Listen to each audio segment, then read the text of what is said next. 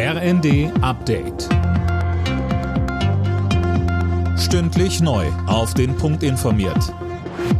Ich bin Jana Klonikowski. Guten Abend.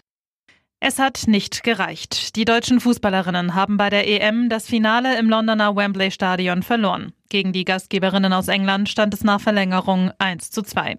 Kapitänin Svenja Huth in der ARD. Ja, es tut gerade einfach nur alles gegeben. Wir haben uns auch von einem 1 zu 0 Rückstand nicht beirren lassen, sind zurückgekommen und wollten weiter auf das zweite Tor schießen. Und dann, ja, tut es einfach Schweineweh, so kurz vor Schluss das 2 zu 1 gegen sich zu bekommen und jetzt ja, als Verlierer vom Platz zu gehen. Bei der Lufthansa rückt ein Streik der Pilotinnen und Piloten näher. Die Mitglieder der Gewerkschaft Cockpit haben sich mit deutlicher Mehrheit dafür ausgesprochen. Das Votum führt laut Cockpit aber noch nicht zwangsläufig zu Streikmaßnahmen. Es sei aber ein unüberhörbares Signal an die Lufthansa. Gewerkschaftssprecher Matthias Bayer sagte bei NTV.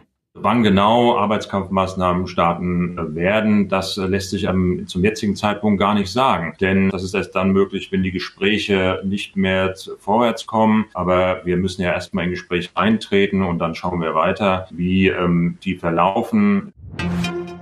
Grünen-Chefin Ricarda Lang bleibt bei ihrem Nein zu längeren AKW-Laufzeiten und stellt sich damit gegen FDP-Chef Lindner.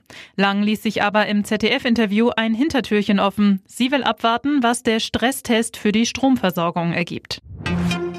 In der ersten Runde des DFB-Pokals haben die Bundesligisten Freiburg und Hoffenheim eine Blamage gerade noch so verhindert. Der Finalist der Vorsaison aus Freiburg brauchte die Verlängerung zum 2 zu 1 Sieg gegen Zweitliga-Aufsteiger Kaiserslautern. Die TSG kam auch erst nach Verlängerung zu einem 2 zu 0 gegen Regionalligist Rödinghausen. Alle Nachrichten auf rnd.de